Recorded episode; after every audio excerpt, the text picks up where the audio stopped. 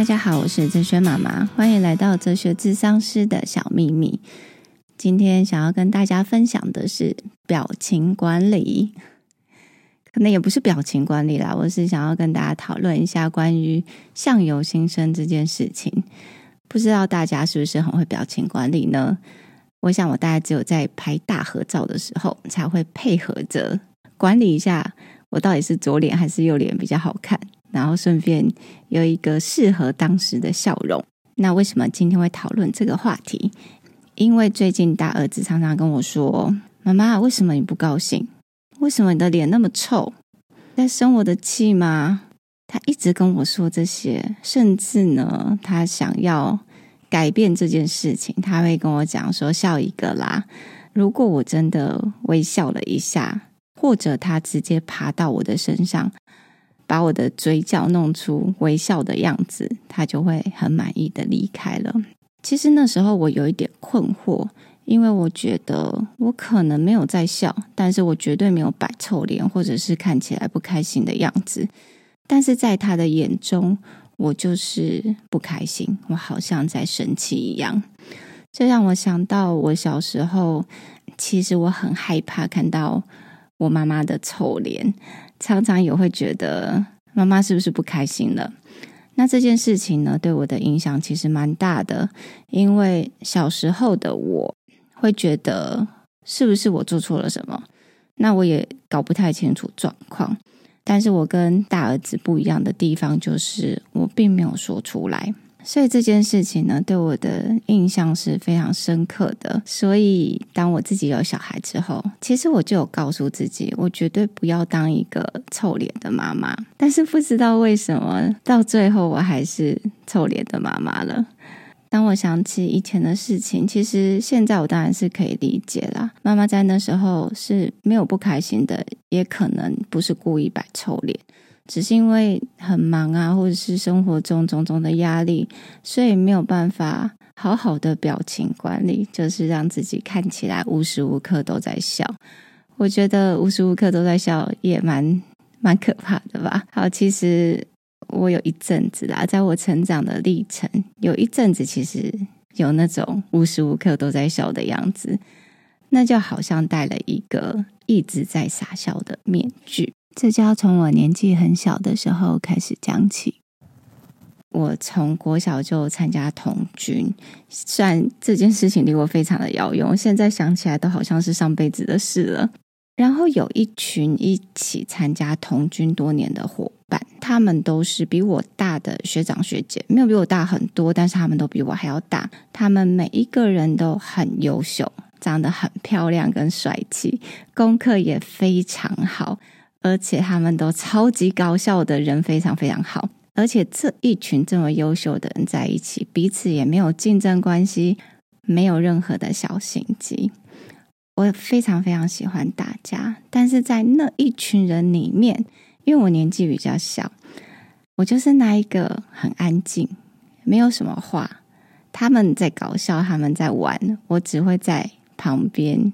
一直笑的那种人，当然我也很习惯这样子的角色。直到有一天呢，其中一个学长吧，他就问我说：“你为什么没事一直在笑？”我想我那时候甚至应该是带着笑脸回他的，回他说：“我没有啊，我哪有一直在笑？”因为他觉得我很奇怪，就算没有发生什么好笑的事情，其实我就是待在那边一直在傻笑。也就是从那个时候开始，我大概知道我其实很会傻笑，但是那个笑呢，不是很开心的，或者是很自然的那种笑，而是我心里觉得很尴尬的时候，我就会傻笑。那这个傻笑面具几乎被我拿来回应我生活中大部分的情况。那当然这。不是刻意装出来的傻笑，而是因为我内心有一种尴尬，还有不知所措的感觉，自然而然形成的表情。所以呢，关于无时无刻都在笑的这件事情，我曾经有一段时期是这样的。后来我去了法国之后，其实我还是保有类似这样子傻笑的状态，因为毕竟去到一个陌生的地方，我的不安全感或者是我的尴尬感，它很容易就会指数变得非常高。有一天，就有一个法国朋友对我说：“啊，你这样子笑笑的啊，给人很舒服的感觉。但是你知道吗？你这样对别人笑，对每一个人笑，他们会误会你对他们有意思。”其实我听到这样，我真的超级傻眼，因为这真的是天大的误会。我后来想一想，这也难怪，因为我在法国的时候，其实我非常常被搭讪，从年纪很小的到年纪很大的，他们都很爱跟我搭讪聊天，或者是想要约我去喝一杯。我后来想说，会不会是因为这个原因，就是我太爱傻笑了，然后让别人误会说，其实我有这个意思。后来我就渐渐融入法国的生活，那自然而然呢，其实是有一种距离感的法国脸。后来我就有一种法国脸，我不知道怎么形容这种法国脸，就是它没有任何的恶意，可是呢，又会让人有一种舒服的距离感。那个时候的自己，大概是我最喜欢自己的样子，也是我觉得最真实的自己了吧。因为在那个情况，没有人会觉得你太冷漠，也没有任何时候呢需要你装手，表现出很亲切的样子。因为别人也不需要你对他很亲切。但是在台湾，其实有一点不太一样，就是如果你没有表现出某一种热忱跟亲切的话，人家就会觉得你很骄傲，或者是你很难相处。所以，总之回来台湾之后，我也稍微再适应一下。当然，我觉得这不是对错的问题，这个是文化底蕴不太一样的问题。好，回到就是我们今天想要讨论的表情管理，或者是相由心生。其实我一直很相信相由心生这件事情，但是现在可能我有各种的忙碌、工作、家庭，还有。有一种你很难去说出来，到底你有什么压力？反正压力真的很大。所以当我大儿子说我你为什么不笑？为什么脸很臭的时候，我真的没有办法否认。也可能因为我跟他们在一起的时候，我心里总是在想着别的事情，可能想着工作啊，或者是其他的事情。而且我也发现，我可能也忽略了好好看着自己，来了解自己的心到底是什么状态。意思就是，我每天都有照镜子嘛。比如说，出门前的基本保养啊，防晒，很简单的底妆的流程，整理头发。其实我站在镜子面前也是需要一小段时间的。但是在这个过程，我其实是没有好好看看自己的。我只有呃，把这些必须要完成的流程完成。说实话，其实我也不想要看到我自己。很怪吧？因为可能我也没有觉得自己很好看啊，反正就把这件事情做完，就赶快从镜子面前逃走了。后来我就问一个朋友，就是因为这件事情啊，就是以上的经历，我就问了一个朋友说，他会不会在镜子面前好好的看自己？他回答我说，当然不会，而且他更直接，他说，因为他没有活成自己想要的样子，无论是外表。成就，或者是内心种种的状态，总之就是他不想要看到现在的自己，所以就赶快逃走了。他一点都不想要看到自己。好，讲到这里呢，其实是想要跟大家分享，就是我们有多久没有好好看自己了？我们现在的状态是好的吗？我现在是快乐吗？还是我现在处于很焦虑的状态？我现在。有觉得对于我的生活是满足的吗？还是我常常在批判我自己？我们可能每一个人都需要照照镜子吧。可是这个照镜子绝对不是只有外表上的打理，而是透过照镜子的时候，好好的看到自己心的状态到底是什么。因为有时候它真的是藏不住的。我们刚才有提到。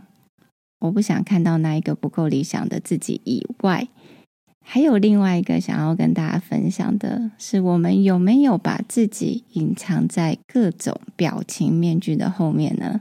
我想要跟大家分享一个我最近看到的一个短影片，这个是 Vogue 介绍美妆的影片。那我看到的是亚丽安娜她是一个美国的歌手。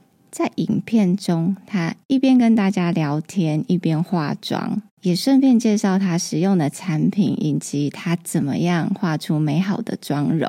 他讲到一半的时候，突然说：“因为他很年轻的时候就开始化妆，可是，在那时候，他把化妆当成一种伪装，好像想要把自己藏起来一样，好像自己就是躲在这个化妆的背后。”随着年纪，他其实不喜欢这个用途，他还是很喜欢美妆化妆的，但是他不喜欢隐藏的这个用意，所以他开始改变美妆跟自己的关系。现在对他来说，美妆是一种自我展现，它可以凸显自己的特色，而不再是伪装或者是躲藏。所以他讲这一段的时候，我觉得。真的很感动，因为他非常的真情流露。那这也是他跟美妆的秘密。他说：“这个秘密不就是想要做那一个最棒的自己，以及想要被爱吗？”其实我们每个人都想要被爱，可是在这个过程当中，有时候可能不知不觉的成为了那个别人眼中可能会喜欢的那个样子。而没有让我们成为那一个最棒的自己，也失去了自我展现的机会。本来属于我们自己的特色，可能都变成缺点了。然后我们都想要追求别人身上有用的优点。好，总之他讲到一半呢，他有些情绪上来了，他就跟大家讲说，他没想到自己会很想要哭，这就是他的成长历程吧。他一边化妆一边分享自己的心路历程，也同时想要告诉所有追求美丽的女孩们，不要失去了自我。当然，这个是我自己解读啦，就是我听他的分享，我自己的感想是这样。所以，无论是用美妆，或者是各种表情管理的面具来隐藏自己，其实都会让我们失去好好看自己的机会。我一直希望自己是一个快乐、心胸开阔、心情开朗的妈妈。那我真的很希望让孩子感染到，虽然这个世界不一定美好，但是我们总是能够在这当中找到乐趣，并且正向的面对各种事情。但是看来我离这个理想还有相当大的距离。那当然，这样子的快乐或者是开阔的感觉是装出来的。我想孩子们一定都会发现的。那最好的方法呢，就是要好好的享受现在的生活。我想，我可能还在过日子吧。如果真的要回头来想想，我是很喜欢我现在的生活的，这也是我想要的生活。但是我并没有享受它，我忘记要享受它了。如果我可以用一个享受的心情面对这一切，我才有可能会拥有发自内心的快乐。今天呢，就跟大家分享到这里。你也很久没有好好看看自己了吗？或许每天在镜子面前，都给自己几秒钟，透过呈现出来的像来理解自己新的状态。希望大家都能活出自己想要的样子。那我们今天就聊到这里喽，拜拜。